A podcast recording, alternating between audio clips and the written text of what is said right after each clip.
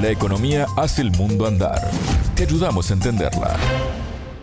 Bienvenidos al espacio de economía de Sputnik, contante y sonante. Desde Montevideo los saluda Martín González.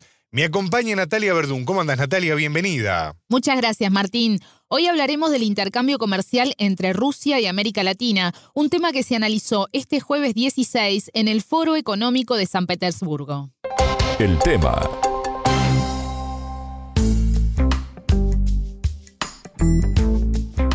Natalia, el Foro Económico Internacional de San Petersburgo es un evento que convoca a miles de autoridades y empresas de todo el mundo, aún hoy en un marco de fuertes sanciones a Rusia por el conflicto en Ucrania. Así es, Martín. Esta es la edición número 25 del evento, que este año atrajo a 2.700 representantes de 135 países. Este viernes 17 habló el presidente ruso Vladimir Putin y tocó varios temas, entre ellos la situación económica de su país Dijo que se está normalizando poco a poco, que la inflación, que alcanzó un pico de 17,8%, está bajando y que las finanzas públicas son estables. Pero en el foro también hubo un espacio específico para tratar el vínculo comercial entre Rusia y América Latina.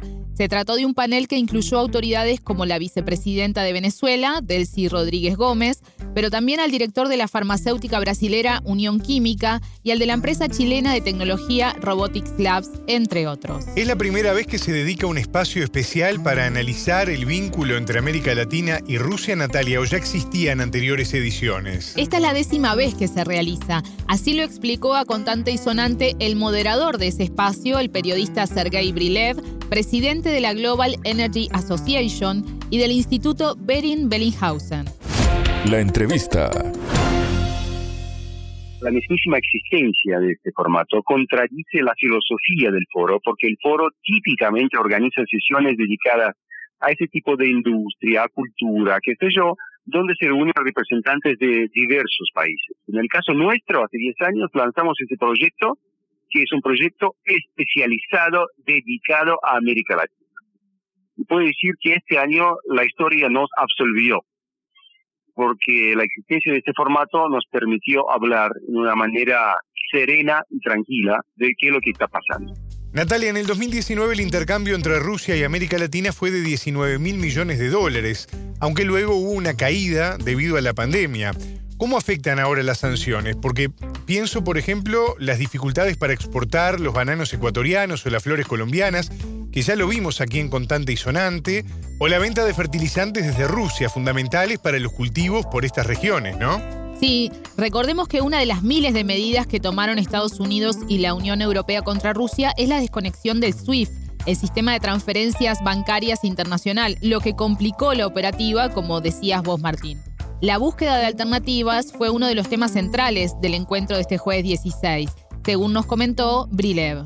La primera parte fue sobre cómo resolver los corrientes problemas logísticos y bancarios que surgieron en el comercio bilateral después del comienzo de la crisis esa político-militar en Europa. Y me alegra poder decirte que, por ejemplo, el, el fertilizante ruso, que es el producto clave para el comercio bilateral ruso-latinoamericano, el fertilizante volvió a América Latina.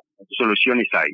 Los pobres empresarios tienen que pagar eh, un 100% más por los servicios prestados, por ejemplo, por los barcos turcos y griegos. Pero la mercancía va, llega, se suministra. Esto es súper importante, porque de esto dependen, pero yo me atrevo a usar la cifra millones de puestos de trabajo tanto en Rusia como en América Latina.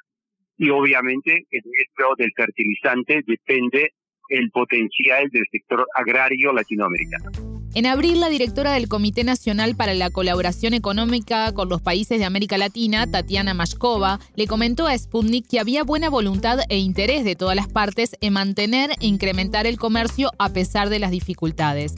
Y en esto es importante recordar, Martín, también que salvo Bahamas, los países de América Latina y el Caribe no se sumaron a las sanciones contra Rusia. América Latina votó como votó en, por ejemplo, la Organización de Naciones Unidas o en la Organización de Estados Americanos. Hubo países que votaron por sí, hubo países que votaron en contra, hubo países que se abstuvieron. Pero lo importante es que, con la excepción de las Bahamas, de las Islas Bahamas, Los demás países de Latinoamérica y del Caribe están categóricamente en contra de las sanciones.